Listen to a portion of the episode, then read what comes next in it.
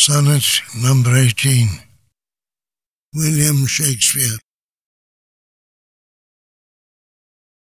Shall I compare thee to a summer's day? Thou art more lovely and more temperate. Rough winds do shake the darling buds of May, and summer's lease hath all too short a date. Sometime too hot the eye of heaven shines, and often is his gold complexion dimmed.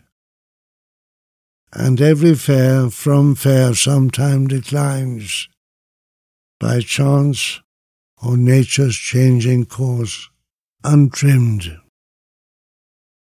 But thy eternal summer shall not fade, nor lose possession of that fair thou owest. Nor shall death brag thou wanderest in his shade, when in eternal lines to time thou growest.